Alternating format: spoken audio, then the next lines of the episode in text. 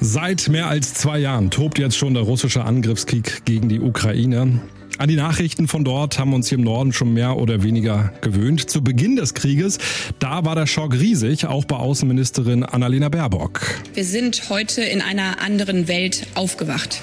Ja, die Welt hat sich seit Kriegsbeginn verändert, vor allem für die Menschen in der Ukraine, das ist klar, aber auch hier bei uns im Norden. Mehr als eine Million Menschen aus der Ukraine sind zu uns nach Deutschland gekommen und eigentlich gibt es seit zwei Jahren pausenlos eine Diskussion darüber, wie viele Waffen wir liefern sollten. NDR 2 Spezial, euer Thema mit Christopher Scheffelmeier. Wie viel Hilfe ist nach zwei Jahren Krieg in der Ukraine nötig? Meine Gäste heute Abend Thomas Bayer, der Bürgermeister der Stadt Wismar in Mecklenburg-Vorpommern und Anna Engelke vom NDR-Podcast Streitkräfte und Strategien. Herr Bayer, guten Abend an die Ostsee. Einen wunderschönen guten Abend. Wie viele Menschen aus der Ukraine haben Sie denn in Ihrer Stadt aufgenommen? Also es leben in Wismar etwa 1500, 1600 Ukrainerinnen und Ukrainer. Ähm, nach Ausbruch des Krieges, also äh, seit dem ähm, Februar 2022, sind etwa 1000 äh, zu uns gekommen, gut 1000 ähm, kriegsbedingt. Wir hatten vorher schon eine relativ große Community hier bei uns. Und das in einer Stadt, in der so etwas mehr als 40.000 Menschen leben. Was das so für das Leben in der Stadt bedeutet, wie die Integration funktioniert. Darüber sprechen wir jetzt in den kommenden zwei Stunden. Und Anna, du hast den militärischen Überblick und man verliert ja so ein bisschen den Überblick. Wie viel hat Deutschland denn bis jetzt geliefert an die Ukraine im Kampf gegen Russland? Ja, wir haben ja mit 5000 Helmen angefangen. Ich glaube, daran erinnert sich noch jeder an das Angebot damals der Verteidigungsministerin Christine Lamprecht. Und wir sind inzwischen der zweitstärkste Unterstützer der Ukraine, der zweitstärkste Unterstützer nach den USA. Und in Zahlen heißt das 17 Milliarden Euro militärische Hilfe hat Deutschland entweder geliefert oder angekündigt. Aber das hilft der Armee in der Ukraine anscheinend nicht ausreichend, denn die Front gegen Russland, die wackelt. Eure Meinung ist jetzt gefragt. 0800 1177 22 0. Wie viel Hilfe ist nach zwei Jahren Krieg in der Ukraine nötig? Jeden letzten Donnerstag im Monat läuft hier die Talkshow im Radio. NDR 2 Spezial, euer Thema. Und nach mehr als zwei Jahren Krieg in der Ukraine wollen wir heute mit euch darüber sprechen, wie viel Hilfe noch nötig ist oder gerade jetzt nötig ist. Denn eins ist klar, Putins Krieg gegen die Ukraine hat auch politisch bei uns einiges verändert. Wir erleben eine Zeitenwende. Und das bedeutet, die Welt danach ist nicht mehr dieselbe wie die Welt davor. Ja, dramatische Worte waren das damals vor rund zwei Jahren, die Kanzler Scholz gewählt hat und tatsächlich hat sich vieles seit dem 24. Februar 2022 verändert. Zum Beispiel sind 1,2 Millionen Ukrainerinnen und Ukrainer zu uns nach Deutschland gekommen, sowie Svetlana Smetanyuk, die inzwischen in Lauenburg lebt. Dieses Land sehr, sehr nett und viel, viel äh, Hilfen ist äh, das sehr, sehr nett und vielen, vielen Dank. Mit 1,2 Millionen Menschen sind die Ukrainerinnen und Ukrainer aber inzwischen auch die zweitgrößte ausländische Bevölkerungsgruppe in Deutschland. Und dazu kommt, viele der Geflüchteten bekommen hierzulande Bürgergeld. Kostenpunkt circa 480 Millionen Euro im Monat, wie Schätzungen aus dem vergangenen Herbst zeigen. Deshalb hatte sogar Arbeitsminister Heil von der SPD gefordert, dass die Integration in den Arbeitsmarkt beschleunigt werden soll, mithilfe der Jobcenter. Und sie auch darauf hinweisen, dass das Bürgergeld Mitwirkungspflichten, auch eigene Anstrengungen verlangt und im Zweifelsfall auch mit Leistungsminderung zu rechnen ist, wenn nicht kooperiert wird oder wenn angebotene Arbeit abgelehnt wird an dieser Stelle. Länder, Kommunen, Städte und Gemeinden hatten vorher immer wieder davor gewarnt, dass die Behörden völlig überlastet seien. Schließlich suchen ja auch Menschen aus anderen Regionen Schutz in Deutschland. Ich habe nichts gegen die Ausländer. Ich bin voll dafür, dass sie vernünftig untergebracht werden. Ich weiß es nicht, ob es richtig ist, was man macht. Und dann ist da ja auch noch die Frage nach der militärischen Hilfe. Die kostet nämlich auch Geld, wie Kanzler Scholz auf der Münchner Sicherheitskonferenz betont hat. Ja, Geld, das wir jetzt und in Zukunft für unsere Sicherheit ausgeben, fehlt uns an anderer Stelle. Das spüren wir. Gerne werden da ja marode Schultoiletten dann ins Spiel gebracht oder andere Investitionen, die im Moment zu viel kosten. Von der Bundesregierung und den Kanzler heißt es aber auch. Ich sage aber auch, ohne Sicherheit ist alles andere nichts. Doch wie weit man für diese Sicherheit gehen will, wird auch seit zwei Jahren immer und immer wieder neu diskutiert. Helme und Schlafsäcke, Gewehre, Panzer, Marschflugkörper, oder gar wie Frankreichs Präsident Macron zuletzt gesagt hat, notfalls auch eigene Soldaten? Viele Menschen, die heute nie, nie sagen, sind dieselben, die vor zwei Jahren gesagt haben, nie, nie Panzer, nie, nie Flugzeuge, nie, nie Raketen mit längerer Reichweite. Die NATO, Deutschland und auch andere Staaten haben dem zwar widersprochen, doch es bleibt die Frage, wie viel Hilfe ist nach zwei Jahren Krieg in der Ukraine noch nötig? Dennis Schwalm war das. NDR 2 aktuell. Oliver aus Hannover. Was meinst du? Wie viel Hilfe ist noch nötig?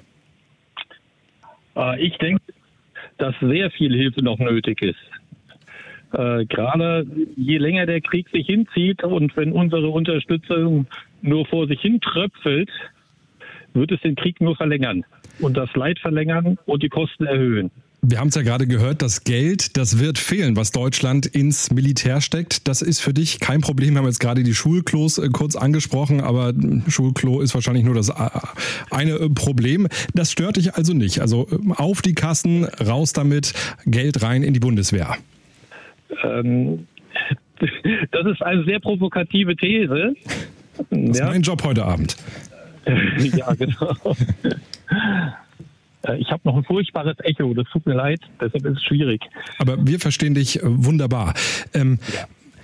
Die NATO, und äh, auch die USA, die geben ja schon eine ganze Menge und wir erleben es jetzt seit mehr als 24 Monaten. Äh, es kommt nicht so richtig äh, voran. Also die äh, Front, die zieht sich jetzt in Ukraine weiter zurück. Also was muss jetzt aus deiner Sicht passieren?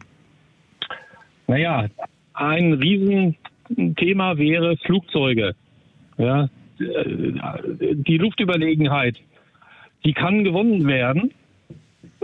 Russland ist gerade im Luftwaffenbereich äh, relativ schwach, ja, wenn man das mit der NATO vergleicht. Und äh, gerade die Ukraine ist groß und Russland kann sich relativ ungefährdet bewegen. Ja. Äh, sie nehmen auch gar keine Rücksicht. Also wenn man das mit anderen Kriegen vergleicht, äh, dort wurde, also die Amerikaner schießen gezielt mit Präzisionswaffen. Also Olli, wir halten mal fest, Deutschland muss mehr Geld ausgeben, muss die Ukraine militärisch besser unterstützen. Dankeschön für deinen Anruf hier im NDR 2 Spezial, euer Thema.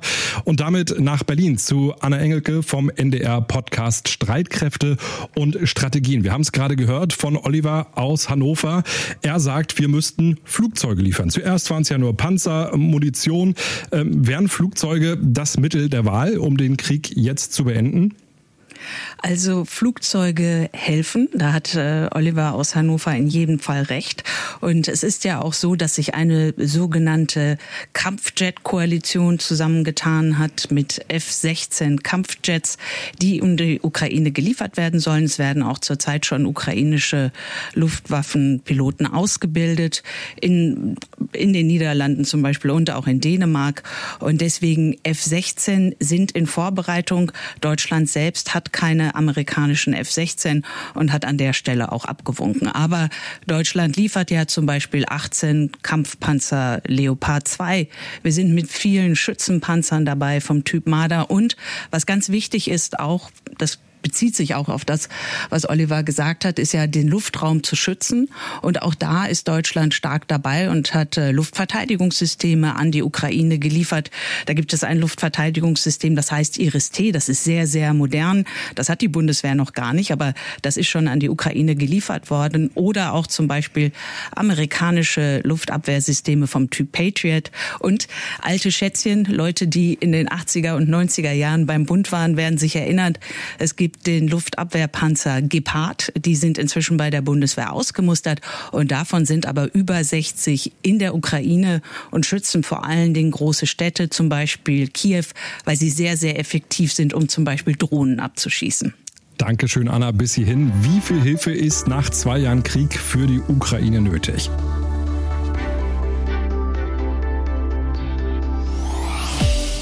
Über unsere App ist diese Nachricht hier reingekommen. Ja, Hallöchen, hier ist Peter aus Braunschweig. Äh, was ich zu dem Ukraine-Krieg sage, ist, äh, ich habe nichts dagegen, Frauen und Kinder hier in Deutschland sich aufhalten, die als Flüchtlinge sind, ist es alles kein Problem. Aber solange sich hier wehrpflichtige Männer aufhalten, im Alter zwischen 20 und 50 Jahren, kann da nicht sein, dass sie hier mit fetten SUVs durch die Gegend fahren und äh, ihr Land äh, verteidigen irgendwelche anderen Leute. Dann sollen sie gefälligst ihre Füße in die Hand nehmen und ab in die Ukraine und ihr Vaterland verteidigen. Äh, wo sind wir denn hier? Das, sollen wir das vielleicht noch machen? Oder reicht das nicht, wenn wir Waffen, Munition und alles hinschicken? Also, Männer, packt eure Sachen und ab in die Ukraine, verteidigt euer Land. Das ist die Beobachtung von NDR2-Hörer Peter aus Braunschweig. Frage nach Wismar zu Thomas Bayer, dem Bürgermeister der Stadt an der Ostsee. Sind es vor allem junge Männer, die zu Ihnen kommen? Nein, ganz und gar nicht. Ähm, die Ukrainerinnen äh, und, Ukrainer, die ich auch hier im Stadtbild sehe, das sind vor allen Dingen Frauen und äh, Kinder manchmal auch äh, ältere Menschen, aber es dominieren ganz stark Frauen und Kinder. Anna Engelke vom NDR Podcast Streitkräfte und Strategien. Da hat sich NDR 2-Hörer Peter gewundert, dass so viele junge Männer aus der Ukraine hier bei uns sind. Und wir hören ja auch, dass Leute in der Armee fehlen. Kann ein junger Mann, ein junger Ukrainer so einfach sein Land verlassen? Das kann er nicht. Also es ist klar, dass äh, junge Männer im Alter von 18 bis 16 Jahren nicht die Ukraine verlassen sollen. Es gibt allerdings Ausnahmen, zum Beispiel Verwundete, die an der Front waren. Die sind, äh, so nennt man das, demobilisiert worden. Die können nicht mehr kämpfen. Die können sich hier aufhalten. Auch Väter von Familien mit vielen Kindern müssen auch nicht an die Front. Die können also auch hier sein. Dazu auch noch Studenten, Doktoranden, wenn man studiert, muss man auch nicht an die Front. Und es gibt auch Menschen mit Behinderungen, auch die sind vom Wehrdienst und vom Kriegsdienst ausgenommen. Und dann gibt es noch die Männer, die in wichtigen Bereichen in der Ukraine arbeiten, zum Beispiel bei der Bahn oder auch bei wichtiger Infrastruktur, Energieversorgung, die sind auch ausgenommen. Aber klar, es gibt auch welche, die drücken sich, die wollen nicht dienen. Die Schätzungen gehen davon aus, dass sich etwa 200.000 ukrainische Männer in Deutschland Deutschland befinden. Aber man kann eben nicht sagen, dass diese 200.000 alle illegal hier sind und sich alle gedrückt haben, also Fahnenflüchtige sind. Dankeschön, Anna.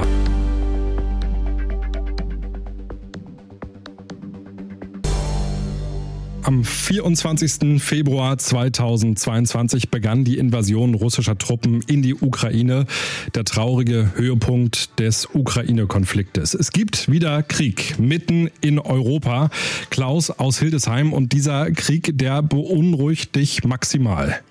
Auf jeden Fall. Hättest du gedacht, dass wir ja, im Jahr 2022 bis 2024 über so einen Krieg wieder miteinander sprechen müssen? Äh, nein, das hätte ich mir nicht vorstellen können. Ich bin 25 Jahre nach dem Ende des Zweiten Weltkrieges geboren worden und bin in einer friedlichen Welt aufgewachsen und hätte nie gedacht, dass ich so wie heute irgendwann mal wieder Angst vor Krieg haben muss. Und ähm, wenn ich höre, dass zum Beispiel Frankreichs Präsident, Präsident Macron darüber nachdenkt, mit Bodentruppen in der Ukraine einzumarschieren, dann kriege ich echt Schüttelfrost. Also das kann einfach nicht wahr sein. Die Absage, äh, die kam ja prompt, unter anderem auch vom Bundeskanzler Olaf Scholz, auch von den USA. Wie kann der Krieg denn jetzt beendet werden? Wie sieht dein Lösungsvorschlag aus? Denn am Ende wurde der Krieg durch eine Person ausgelöst und die sitzt im Kreml in Moskau. Okay, ähm, über die, den die, die EU hätte viele Möglichkeiten gehabt, diesen Krieg zu verhindern. Das hat sie leider nicht getan. Äh, Putin ist da einmarschieren, das ist völlig richtig, aber beenden können wir das Ganze nur mit Verhandlungen. Wir können nicht weiter Waffen da reinschmeißen und der Meinung meinen, der Meinung sein, dass wir dadurch äh, äh Frieden erreichen und eine Lösung. Es gibt immer erst Verhandlungen, dann fängt man an, sich zu prügeln und wo endet man? Man endet wieder am Verhandlungstisch. Und wir können diesen ganzen Quatsch dazwischen können wir uns sparen. Das ist nur noch mehr Leid, noch mehr Tote, noch mehr Zerstörung und noch mehr Geld für die Rüstungsindustrie. Und am Ende kommen wir doch wieder zu Verhandlungen. Und der Weg muss einfach sein, dass wir so schnell wie möglich diese Kampfhandlungen beenden, keine Waffen mehr liefern, sondern alle Seiten unter Druck setzen, sich an den Verhandlungstisch zu begeben und so diese Auseinandersetzung zu ändern. Alles andere wird zu nichts führen, außer zu noch mehr Toten, zu noch mehr Zerstörung und zu noch, mehr, zu noch höheren Kosten. Sagt NDR2-Hörer Klaus aus Hildesheim live im NDR2 Spezial. Euer Thema. Eure Meinung ist natürlich auch gefragt unter 0800 11 77 22 0. Wie viel Hilfe für die Ukraine ist nötig? Sprechen wir drüber. Mit euch und mit Thomas Bayer, dem Bürgermeister von Wismar. Wir haben es vorhin gehört. Ihre Stadt hat mehr als 1000 Menschen aus der Ukraine aufgenommen. Wie läuft denn das in der Stadt aktuell? Fangen wir mal an. Stichwort Wohnungen. Ja, also ähm, die Stadt war aufnahmefähig, ähm, aber jetzt ist mittlerweile der Wohnungsmarkt tatsächlich auch enger geworden. Ähm, das äh, muss man einfach sagen. Wenn äh, in so kurzer Zeit tausend äh, Menschen dazukommen, dann ist das schlichtweg so. Ähm, es geht ja auch um Schulplätze, Kindertagesstättenplätze. Es haben alle wirklich richtig gut mitgezogen. Äh, ich ziehe den Hut wirklich tief, äh, gerade vor den Lehrerinnen und Lehrern und äh, den Leuten, die in den Kitas arbeiten. Ähm, wir haben es gewuppt. Aber Sie würden schon sagen, aktuell wird es jetzt so langsam eng in Ihrer Stadt. Spüren Sie noch Zustimmung von den Bürgerinnen und Bürgern in Wismar? Ja. Das Deutschland, ist, äh, ja. Eindeutig. Ja. Anna Engelke vom Podcast Streitkräfte und Strategien. Deutschland hat ja insgesamt mehr als eine Million Menschen aufgenommen. Wird das in der Ukraine auch wahrgenommen, im besten Fall positiv? Ja, das wird ganz klar positiv wahrgenommen. Ich habe ja auch immer wieder mit Ukrainern und Ukrainerinnen hier in Berlin zu tun und ähm, kürzlich erst ein Gespräch beim ukrainischen Botschafter hier in Berlin und da wird immer vorausgeschickt der große Dank. Oder ich war auch in München auf der Sicherheitskonferenz und da hatte ich die Gelegenheit mit dem ukrainischen Rüstungsminister zu sprechen und immer, wenn man das Gespräch anfängt und sagt, ne, was braucht ihr denn und wie sieht's aus, wird immer vorausgeschickt. Übrigens ganz, ganz vielen Dank für eure Hilfe. Jörg aus Friesland hat auch angerufen. Jörg, du sagst, Waffen sind auf jeden Fall keine Lösung. Ja, das habe ich in den letzten zwei Jahren gemerkt. Man kann nicht weggucken, aber langfristig geht es nur über eine Verhandlungslösung. Egal welcher Krieg war, man muss irgendwo an den Verhandlungstisch kommen. Waffenlieferungen ja, nein, ist, sind hilfreich, aber sie werden keinen Frieden bringen und die Ukraine wird Russland nie militärisch gewinnen. Und was ich auch sehe, ist, dass wir bundeswehrintern ähm, uns ausverkaufen, ohne überhaupt nachts zu versorgen. Dazu kommen die Beschaffungsprozesse, die, glaube ich, noch zu lang sind. Und oftmals wie die F-35, die in dem Rahmen ja auch beschafft wurde, die wurde praktisch über kurz über, über Nacht ähm, gekauft ohne Ausschreibung zu machen, wobei sonst bei der Bundeswehr übertrieben für jeden Bleistift eine Ausschreibung gemacht werden muss. Deswegen äh, Waffen bedingt und Taurus ist für mich auch ein No-Go, weil das eine weitreichende Waffe und da Entschuldigung, traue ich den Ukrainern auch nicht, dass die darauf achten, dass es nur auf dem ukrainischen Gebiet niederkommt. Ne? Holen wir das noch, ist ein schwieriges Thema. Ja, absolut, absolut. Deswegen haben wir auch zwei Stunden Zeit dafür. Holen wir noch Anna Engelke dazu vom NDR-Podcast Streitkräfte und Strategien. Fangen wir mal von hinten an. Jörg hat gesagt, im Prinzip räumen wir jetzt bei der Bundeswehr komplett die Lage aus, ohne ja, uns möglicherweise auch noch selbst hier verteidigen zu können. Siehst du diese Gefahr auch? Also die Bundeswehr ist in jedem Fall blanker jetzt, als sie vor zwei Jahren war. Da hat Jörg in jedem Fall recht, weil die Bundeswehr viel Material abgegeben hat an die Ukraine in einem Wiederbeschaffungswert von etwa fünf Milliarden Euro. Ich habe das ja schon gesagt, ne? Kampfpanzer Leopard 2 und auch äh, Luftverteidigungssysteme, Munition.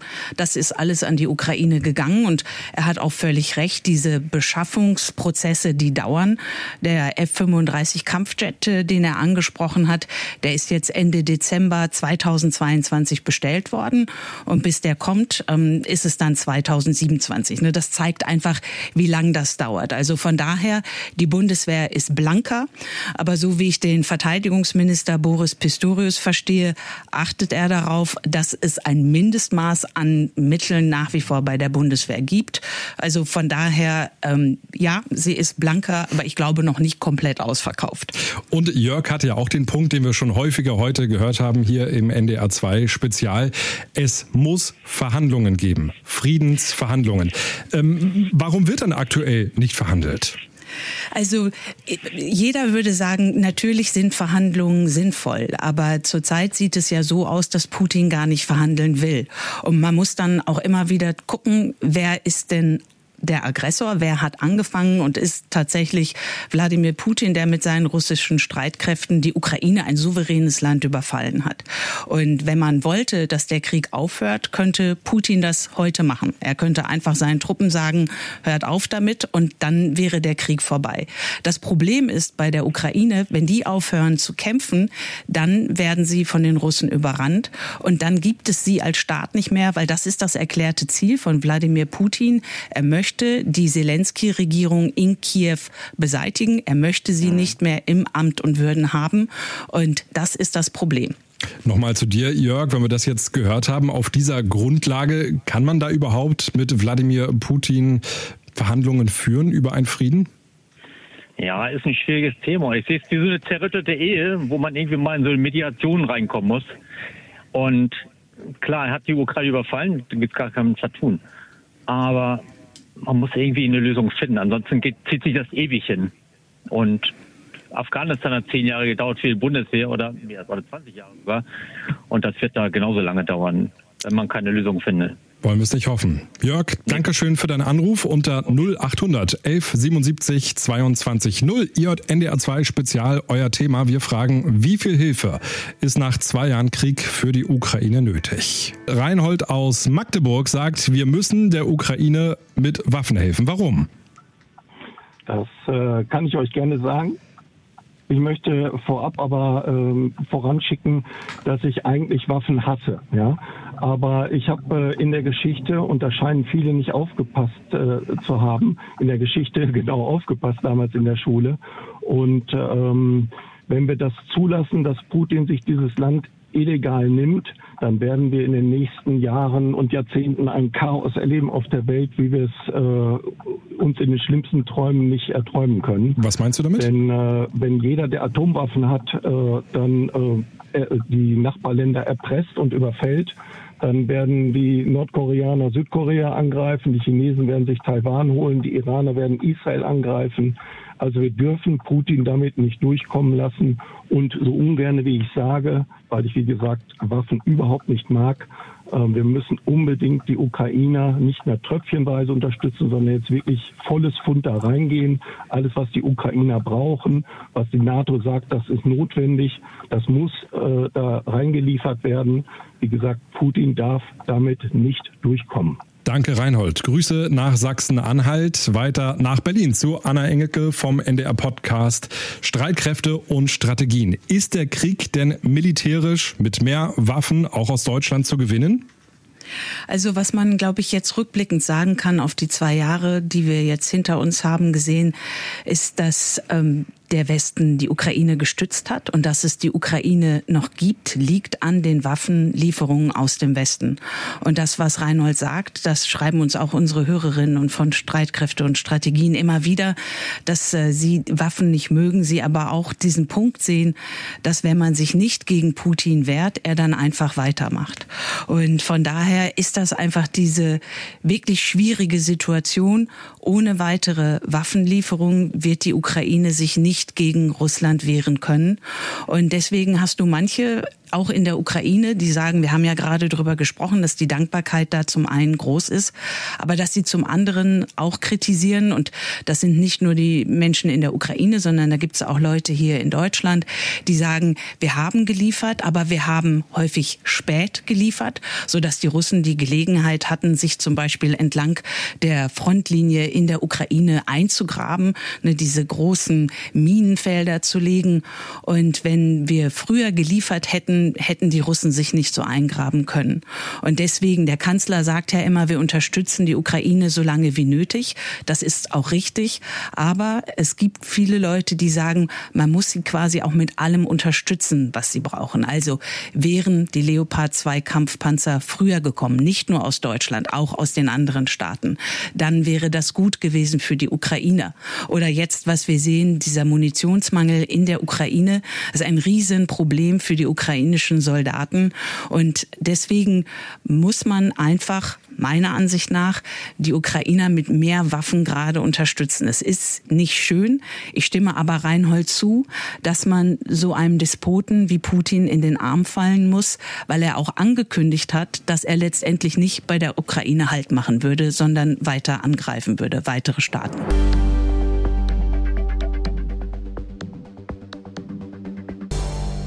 Vor mehr als zwei Jahren hat die russische Armee die Ukraine angegriffen. Auch bei uns hat der Krieg vieles verändert. Dieses Gefühl, dass wir in Europa alle ein sicheres Leben in Freiheit und Frieden leben dürfen, ja, dieses Gefühl, das ist beschädigt. Ich bin wütend, wütend, dass ein Mensch auf der Welt sowas macht. Ich habe eine wahnsinnige Angst und ich bin stinkensauer auf Putin.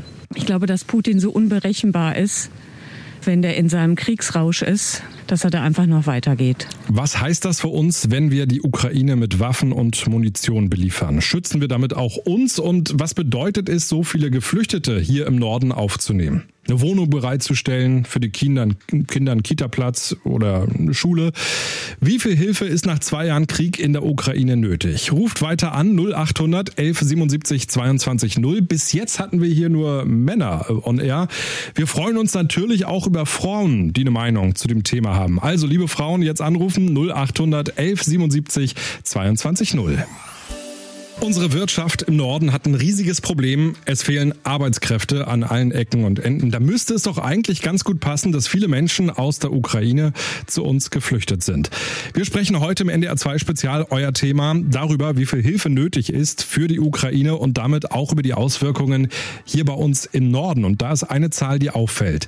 Nur 23 Prozent der Geflüchteten aus der Ukraine haben einen Job. Mal zum Vergleich in Polen und Tschechien, da sind es immerhin zwei Drittel. Das ist dann schon ein Unterschied. Thomas Bayer ist der Bürgermeister von Wismar. Warum haben nach zwei Jahren Krieg nur so wenig Menschen aus der Ukraine einen Job? Ja, wir sind in Deutschland eben äh, so gestrickt, dass wir die Leute erstmal in Sprachkurse und Integrationskurse schicken. Ähm, in Wismar sind gerade über 300 ukrainische Geflüchtete in äh, Integrationskursen. Ähm, mir sagt das Jobcenter immer wieder, dass äh, die haben ja immer ihre besondere Sprache, die Erwerbsneigung sehr, sehr hoch sei. Also die Leute sind voll motiviert. Ähm, es hat hier gerade ein, äh, eine Jobbörse gegeben, da sind 80 Leute eingeladen worden, tatsächlich gekommen sind 130. Das zeigt einmal mehr, äh, wie, wie motiviert äh, gerade auch Ukrainerinnen und Ukrainer sind. Ich bin da ganz optimistisch und bei uns ist die Zahl ähnlich. 25, fast 30 Prozent arbeiten ähm, und es werden aber viele, viele jetzt dann auch nachkommen oder zumindest darauf vorbereitet werden, integriert zu werden. Aber wie schaffen wir es da schneller zu werden. Also ich sag mal, wenn ich jetzt Busfahrer zum Beispiel werden will, auch das ja, ja eine Berufsgruppe, die auf jeden Fall Nachwuchssorgen hat. Also muss ich unbedingt fließend Deutsch sprechen, um einen Nein. Bus durch Nein. Wismar zu steuern? Also das kann doch dann am Ende nicht so schwer sein, oder? Deswegen sage ich ja, wir sind da an der Stelle manchmal ein bisschen zu deutsch. Äh, es muss immer erstmal alles, ich will nicht sagen perfekt sein, aber äh, man soll die Sprache beherrschen und dann erst arbeiten. Ich sehe das äh, auch nicht so. Ich glaube, dass in vielen Berufen man das parallel lernen kann. Ähm, und ich merke auch, dass zumindest hier vor Ort an der Basis im Jobcenter beispielsweise da auch umgedacht wird und dass man genau das auch versucht anzubieten. Da müssen dann aber auch alle mitziehen. Da müssen auch die äh, Unternehmen mitziehen, aber auch bei denen äh, spürt man da durchaus eine gewisse Bereitschaft. Sagt Thomas Bayer, der Bürgermeister von Wismar. Wie sind eure Gedanken dazu? Wäre den Ukrainern nicht am meisten geholfen, wenn sie arbeiten hier bei uns in Norddeutschland? Sollte es da mehr Anreize geben, vielleicht sogar so eine Art Pflicht?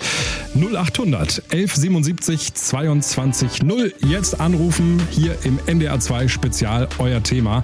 Wie viel Hilfe für die Ukraine ist nötig, fragen wir. Zwei Jahre schon gibt es einen Krieg mitten in Europa. Russland greift jeden Tag die Ukraine an und für die Ukraine wird es immer schwieriger, sich zu verteidigen.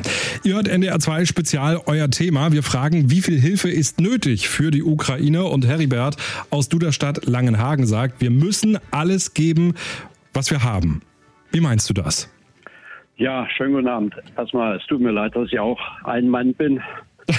ja, bis jetzt rufen sehr wenig Frauen an, also äh, ehrlich ja. gesagt gar keine. Aber wir nehmen, was wir haben. Also, Heribert. Und meine Frau ist auch sehr interessiert. Also, Gut. Ähm, in diesem Sinne. Also ich bin ja voll dafür, dass der Ukraine weiter alles Mögliche an Hilfe zukommt. Sei es für die Geflüchteten hier im Land oder auch für die, die dort kämpfen, für die Freiheit. Und da würde ich wirklich mal dazu sagen, für die Freiheit auch von uns. Ich bin auch sozialisiert in der DDR bis äh, 1989. Und ich weiß, wie die Russen ticken. Wir hatten einen Grund, äh, eine, eine Grundskepsis gegen alle Leute bis zum heutigen Tag, die bei der Stasi waren oder die beim KGB waren. Und daher kommt äh, Putin und das erklärt seine Geschichte und auch sein Denken.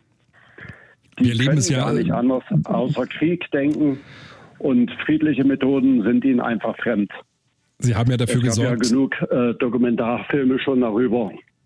Ich finde, wenn wir nicht aufpassen, werden wir genauso überrannt, wie es jetzt vielleicht in den nächsten Tagen oder Wochen mit Moldau geschieht, worum die baltischen Staaten Angst haben und wir die ehemalig besetzten Gebiete des Ostblocks wir müssten eigentlich gerade daran interessiert sein, dass dieses kommunistische, dieses stalinistische, hitlerische System nicht wieder zum Durchbruch kommt.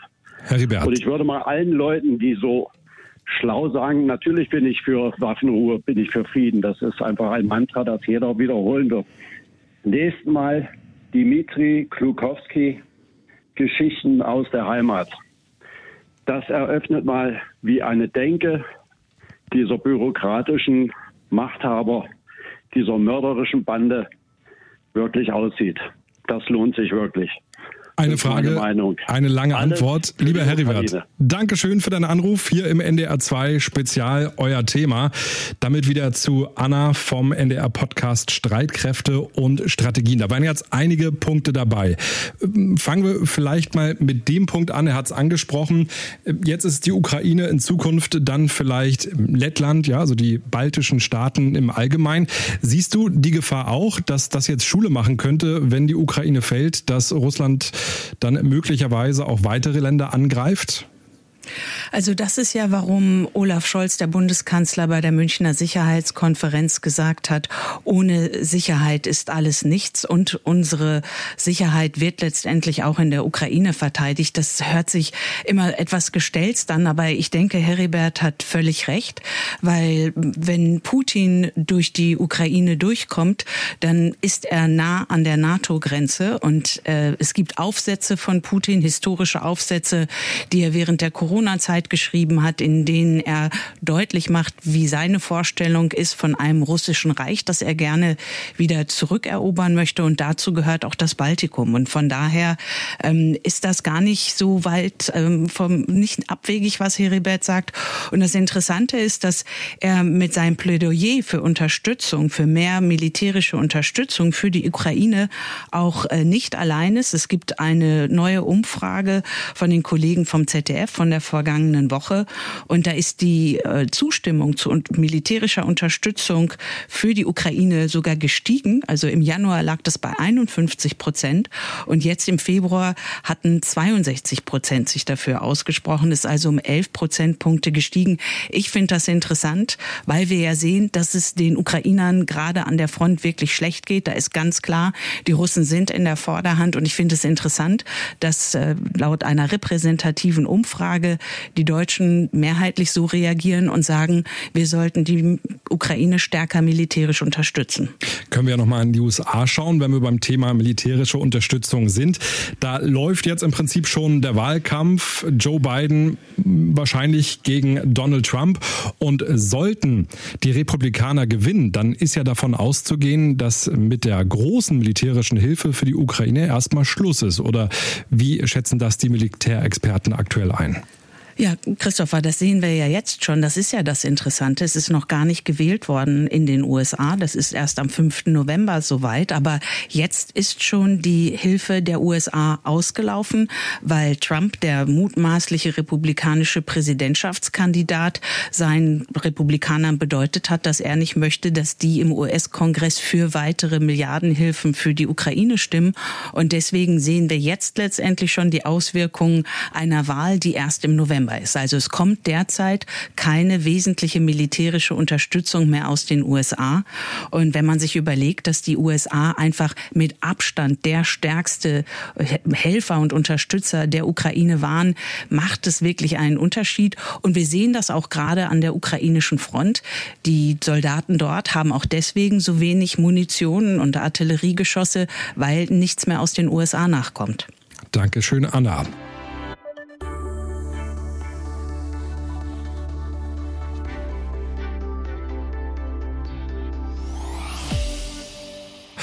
Meine Gäste heute Abend Thomas Bayer, der Bürgermeister der Stadt Wismar in Mecklenburg-Vorpommern und Anna Engelke vom NDR Podcast Streitkräfte und Strategien. Und ihr seid dabei unter 0800 1177 22 0. Jetzt ist Uwe aus Hamburg mit dabei. Hallo Uwe, du hast Fragen an unsere Gäste. An wen denn zuerst? Uwe. Darf ich reden? Du darfst jetzt Darf reden, denn du bist jetzt live im Radio und du darfst jetzt deine Frage stellen. Super. Äh, meine Frage, ich habe zwei Fragen kombiniert. Warum äh, sind in Deutschland nur 25 Prozent maximal der Ukraine-Flüchtlinge äh, äh, arbeitstätig oder in Arbeit. Dann bleiben wir mal kurz Und dabei. Das Thema haben wir gerade schon besprochen. Vielleicht äh, Thomas Bayer, ähm, der Bürgermeister von Wismar, vielleicht äh, sagst du, sagen Sie es noch einmal ganz kurz. Woran liegt das? Weil wir äh, manchmal etwas schwerfällig sind. Äh, die Ukrainerinnen und Ukrainer sind in Integrationskursen, lernen also die Sprache ähm, und ähm, werden danach dann äh, erst vermittelt. Und wir sind da ähm, ja nicht flexibel genug. Äh, zurzeit stellen sich die Jobcenter aber etwas um. Uwe, du hattest was gesagt? Ja, aber warum sind andere Länder deutlich äh, innovativer und schneller als die als Deutschland. Herr Bayer, mögen Sie antworten? Wie halten Sie es in Wismar? Bekommen Sie es da schneller hin? Oder wird noch alles mit dem Fax gemacht? Nein, nein, also die, ähm, das Jobcenter ist da schon wirklich sehr aktiv und ich hatte ja vorhin auch schon erzählt, die Ukrainerinnen und Ukrainer sind auch wirklich voll äh, motiviert. Ich glaube, manch einer hat auch gar nicht verstanden, warum das äh, so nacheinander sein muss. Äh, sie würden selbst gerne arbeiten und parallel die Sprache lernen. Aber wie gesagt, äh, ich glaube, es haben alle jetzt ein bisschen gelernt und ähm, das, was so groß in der Bundespolitik als Jobturbo äh, genannt wird, äh, das zeigt zeigt sich vor Ort hier, in dem wirklich sehr, sehr viel äh, läuft und ähm, die haben eine sehr hohe Kontaktdichte, wie das Jobcenter immer sagt.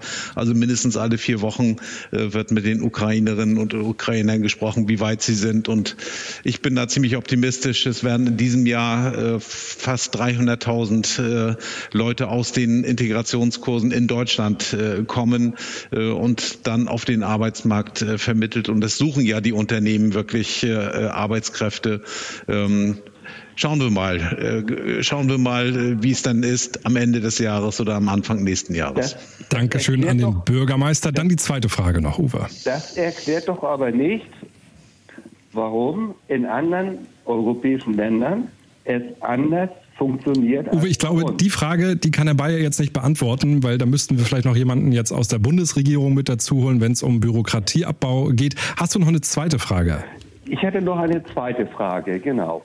Äh, bekannterweise dürfen seit zwei Jahren aus der Ukraine keine, keine Männer, jüngere Männer, ausreisen. Wie kann es sein, Ach, Uwe, du hast leider zu, du hast leider zu spät eingeschaltet hier im NDR 2 Spezial. Das Thema hatten wir auch schon, aber wir wollen die Frage natürlich jetzt trotzdem beantworten. Anna, du hast da nochmal den Überblick. Warum sind, so verstehe ich jetzt die Frage, viele junge Ukrainer hier bei uns in Deutschland? Ja, also Uwe, es sind ungefähr 200.000 ukrainische Männer in Deutschland. Das ist die Schätzung. Und ja. es ist so, es ist richtig, Männer im Alter von 18 bis 60 Jahren sollen nicht aus der Ukraine ausreisen, aber es mhm. gibt Ausnahmen. Also zum Beispiel Verwundete, die nicht mehr an der Front kämpfen können, die dürfen okay. ausreisen. Mhm. Väter von kinderreichen Familien, die dürfen mhm. auch ausreisen.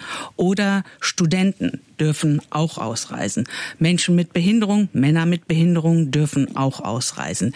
Es ist, glaube ich, unbenommen, dass unter den Männern, die hier sind, auch welche sind, die sich vor dem Wehrdienst, vor dem Kriegseinsatz drücken. Mhm. Aber man kann ja. nicht sagen, dass alle 200.000 ukrainischen Männer hier in Deutschland Fahnenflüchtige sind. Uwe, ist die Frage damit für dich beantwortet? Ich Ausdruck Fahnenflüchtige nicht benutzt. Nein, habe ich benutzt. Habe ich benutzt. Nur, ich wundere mich nur, warum auf der einen Seite so etwas toleriert wird, obwohl Ausreiseverbot in der Ukraine besteht. Und wir auf der anderen Seite jetzt mit Macron sogar über den Einsatz europäischer Bodentruppen. Ähm, Bodentruppen. Ja, genau.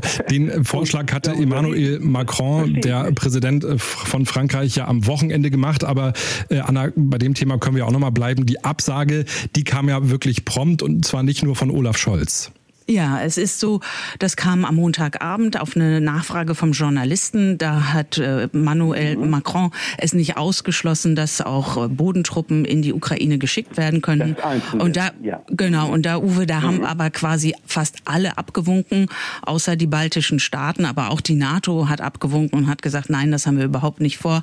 Und dass Emmanuel Macron da möglicherweise etwas weit gegangen ist, ist deutlich geworden, weil sein Außenminister dann nochmal so ein bisschen sprachlich nach nachgearbeitet hat und gesagt hat, na ja, man könnte ja Soldaten, es wäre ja vorstellbar, westliche Soldaten in die Ukraine zu Minenräumen zu schicken.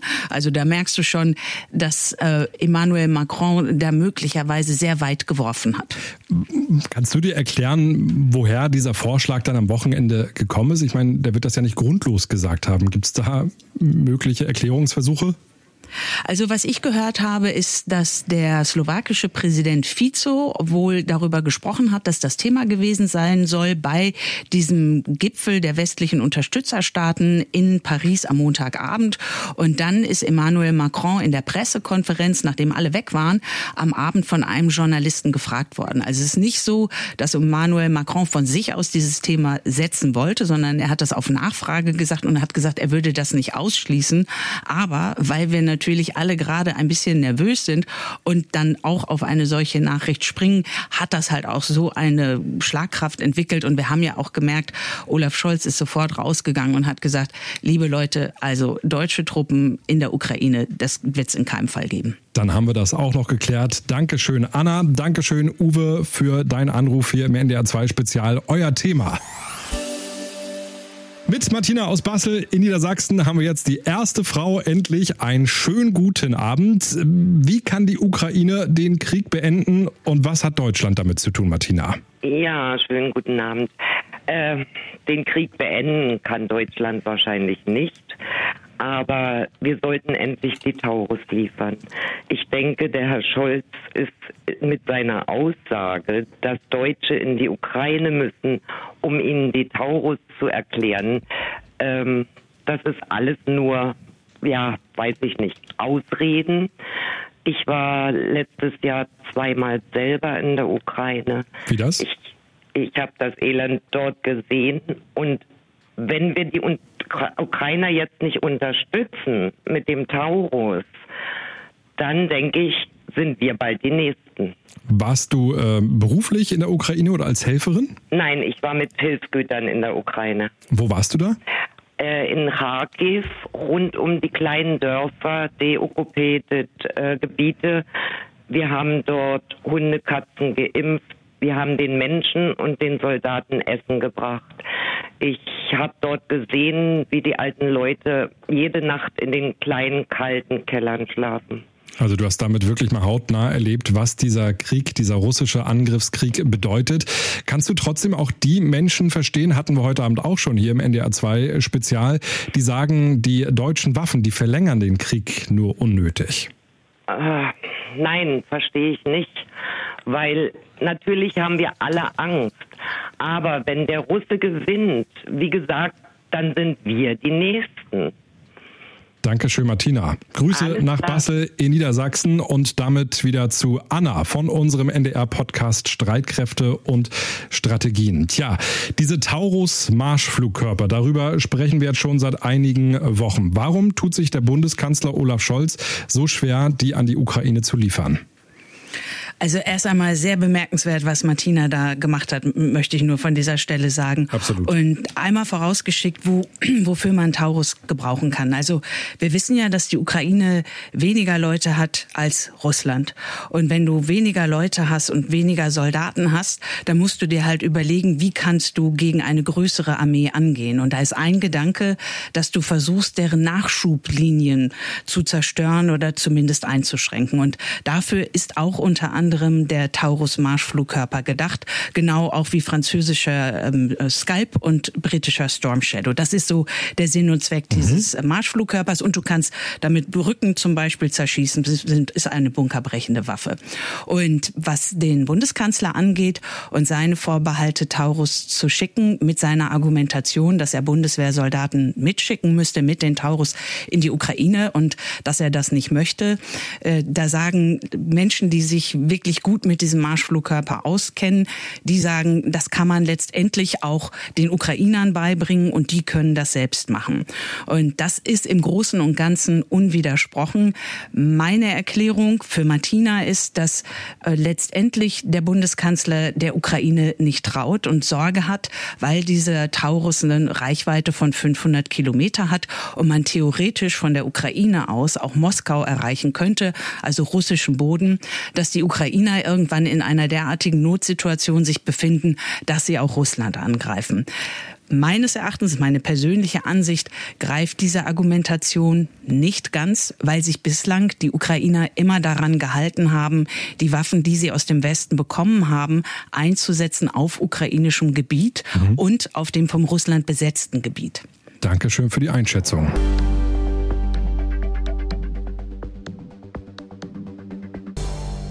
Danke für eure vielen, vielen Anrufe unter 0800 11 77 22 0. Und mit dabei ist auch immer noch unser Gast an der Ostsee. Es geht nochmal nach Wismar.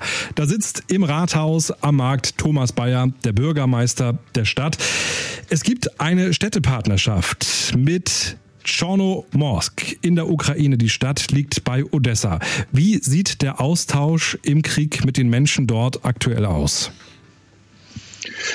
Ja, äh, vielfältig. Also äh, das Erste, was wir gemacht haben, als wir die Partnerschaft angebahnt haben, äh, war hier eine Spendenaktion und wir haben Generatoren nach Chornomorsk gebracht äh, mit Hilfe eines Vereins. Unsere Bürgerschaft, also unsere Stadtvertretung, wollte eine Partnerschaft und wir haben dann die Partnerschaft mit Chornomorsk auch auf den Weg gebracht. Ich bin dann im Oktober dort hingefahren, auch mit Leuten aus der Bürgerschaft und wir haben da den Vertrag unterschrieben. Äh, ich glaube, das war für die Chornomorska wirklich äh, wichtig, dass wir dorthin gekommen sind, ähm, um auch da einfach Solidarität zu zeigen. Wir Video, Videokonferieren. Wir haben uns auf einer deutsch-ukrainischen Partnerschaftskonferenz in Leipzig getroffen. Ähm, ich werde demnächst wieder nach Chornomorsk fahren und der Kollege aus Chornomorsk wird mit Leuten aus seiner Verwaltung dann auch Wismar besuchen. Äh, wir reden über Projekte. Wir reden auch manchmal über die Zeit nach dem Krieg. Er hat das immer wieder betont. Mhm. Ähm, er möchte unbedingt äh, eine Partnerschaft nicht nur wegen des Krieges, äh, sondern eine Partnerschaft auf Augenhöhe. Und das wollen wir auch. Aber als ich in Chornomorsk war, das will ich einfach auch nochmal erzählen, das war schon eindrücklich, fast surreal. Auf der einen Seite wirkte die Stadt ganz normal mit städtischem Leben, mit gefüllten Cafés. Auf der anderen Seite überall die Schilder für die Luftschutzbunker, äh, Luftschutzkeller. Äh, wir haben äh, Treffer gesehen. Ein Getreidelager ist dort zerstört worden. Wohnhäuser sind beschädigt worden. Wir waren am Strand, am Schwarzen Meer und uns wurde gesagt, der Strand ist gerade vor kurzem freigegeben worden. Ähm, vorher durfte man da gar nicht spazieren und an Baden ist überhaupt nicht zu denken wegen der vielen Minen, die dort schwimmen und ähm, wenn denn unsere Gesprächspartner äh, mir zeigen und mich auch mit hineinholen in eine Videokonferenz mit der eigenen Familie. Die eine Familie war in Spanien, die andere war in Deutschland. Ähm, das bringt einen schon ganz schön zum Grübeln. Mehr als eine Million Ukrainerinnen und Ukrainer sind zu uns nach Deutschland gekommen. Mehr als 1000 leben bei Ihnen in Wismar. Wie haben die sich so eingelebt im Großen und Ganzen? Also ich glaube, dass zum einen, äh, was Sie immer wieder signalisieren, ist äh, sehr viel, sehr viel Dankbarkeit. Äh, Sie halten natürlich auch in Ihrer Community zusammen. Wir haben aber auch mit Hilfe von Partnern hier in der Stadt versucht, Begegnungsmöglichkeiten zu schaffen, die auch genutzt werden. Sie haben zum Beispiel einmal auch eine große Veranstaltung selbst organisiert, die Ukrainerinnen und Ukrainer für sich selbst, aber auch für die Wismar Wismarerinnen und Wismarer mit einem großen Kulturprogramm äh, im Theater.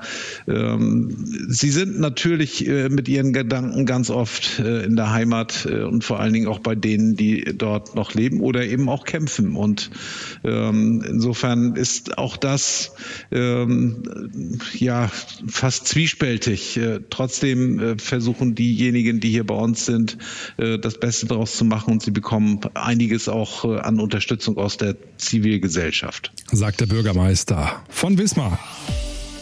Thorsten aus Bad Lauterberg. Wie viel Hilfe ist in dieser Lage angemessen?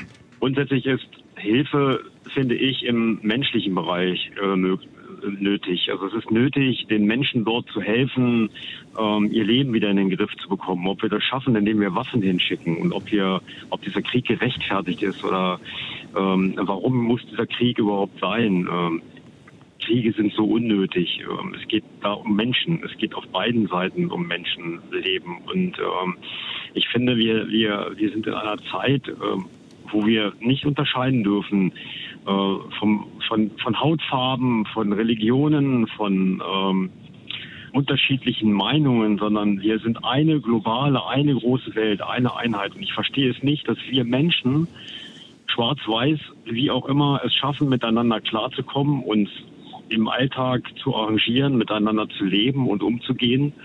Und ich dann sehe auch in Urlauben, dass äh, Ukrainer und Russen an einem Tisch sitzen und sich wunderbar verstehen und das alles verurteilen. Ich, ich für mich halte Krieg einfach grundsätzlich für sinnlos. Es ist sinnlos. Es ist traurig, dass Politiker es nicht schaffen, ähm, sich an einen Tisch zu setzen und eine Lösung zu finden. Ich glaube, dem kann man erstmal grundsätzlich gar nicht widersprechen, Thorsten. Und die Herausforderungen sind an sich ja auch schon groß genug. Ne? Also ich meine, der Klimawandel, wenn wir all unsere Kraft da reinstecken würden, aber nun hat äh, Putin nun mal vor mehr als zwei Jahren die Ukraine angegriffen. Wie sollte deiner Meinung nach da der Weg aussehen? Also Friedensverhandlungen und äh, zu welchen Bedingungen?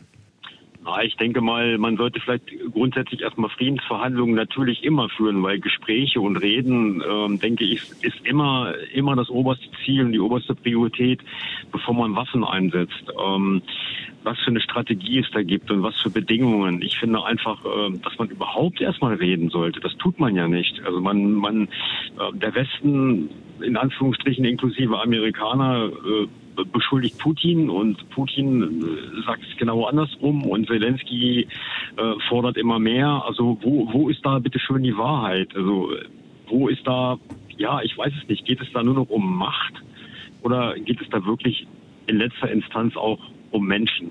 Thorsten, um machen wir, Familien an dieser Stelle vielleicht mal einen Strich drunter. Ich nehme mit, ähm, Waffenlieferungen in die Ukraine äh, von dir ein klares Nein. Vielleicht gucken wir noch mal in den Norden. Ne? Mehr als eine Million Ukrainerinnen und Ukrainer sind zu uns nach Deutschland geflüchtet. Bist du mit der Integration, äh, so wie es jetzt läuft, äh, zufrieden oder siehst du da Probleme? Um, ähm, da muss ich ganz ehrlich sagen, das, ähm, das bekommt man in den Einzelfällen ja äh, gar nicht gar nicht so mit. Natürlich sind das Menschen, die die aus ihrem Land äh, äh, fliehen, die ihr Hab und Gut verloren haben. Ähm, wo, wo, wo sollen sie denn hin? Man stelle sich mal vor, uns passiert das hier in Deutschland. Äh, wir werden angegriffen von wem auch immer und müssen flüchten. Wir müssen alles zurücklassen. Ähm, äh, gar nicht dran zu denken, die alten Menschen, die zurückbleiben, die nicht mehr flüchten konnten. Ähm, das ist doch ganz traurig. Danke, dass ihr heute Abend mit dabei wart. Vorm Radio und natürlich auch im Radio. Das war NDR 2 Spezial, euer Thema. Danke auch nach Wismar an den Bürgermeister der Stadt, an Thomas Bayer. Herr Bayer, was wünschen Sie sich für die Geflüchteten in Ihrer Stadt? Ja, ich wünsche mir äh, für Sie, dass Sie äh, weiter hier gut ankommen, aber ich wünsche mir auch, dass diejenigen, äh, die auch wieder in ihre Heimat zurück möchten, ähm, das dann irgendwann auch äh, tun können. Ich rede ja mit einigen und manch einer spricht auch darüber, dass sie unbedingt ihr Land dann wieder äh, aufbauen wollen. Es ist wirklich ambivalent. Äh, ich glaube, Sie entscheiden das selbst und solange Sie hier sind, wünsche ich mir, dass Sie sich hier gut gut aufgehoben und gut geschützt fühlen. Herr Bayer, Vielen Dank, schönen Feierabend und damit nochmal zu dir, Anna. Du machst den Podcast, den NDR-Podcast Streitkräfte und Strategien und wir haben es auch vor ein paar Minuten noch von NDR-2-Hörer Thorsten gehört. Der fordert, es muss mehr miteinander geredet werden, also mit Russland. Wird aktuell zu wenig gesprochen? Das Problem ist, dass man Putin nicht trauen kann. Wir, dieser Krieg dauert jetzt ja schon zehn Jahre, wenn wir uns überlegen, dass äh, vor zehn Jahren Russland die Krim überfallen und annektiert hat. Und da hat man das ja versucht mit dem Reden. Ne, die Hörer haben vielleicht schon mal gehört, Minsk I, Minsk II, diese äh, Verhandlungen, die es zwischen Ukraine und Russland gegeben hat. Und letztendlich kann man sagen, hat sich Russland nicht dran gehalten und hat dann auch ähm, vor zwei Jahren gelogen. Da war ja nochmal der Bundeskanzler in Moskau und hat mit Putin gesprochen und da hat Putin versichert, nein, nein, nein, ich habe nicht vor, die Ukraine jetzt komplett anzugreifen und dann hat er es gemacht. Und deswegen ist es halt sehr schwer mit dem Reden, wenn dein Gegenüber lügt.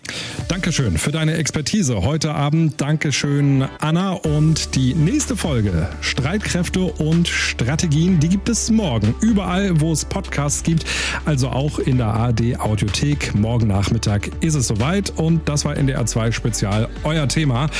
Ich bin Christopher Scheffelmeier, wünsche euch noch einen schönen Donnerstagabend. Als kompakten Podcast findet ihr das NDR2 Spezial kurz nach den Sendungen auf unserer Seite und in der kostenlosen NDR2 App. Jetzt laden und viele spannende Themen entdecken.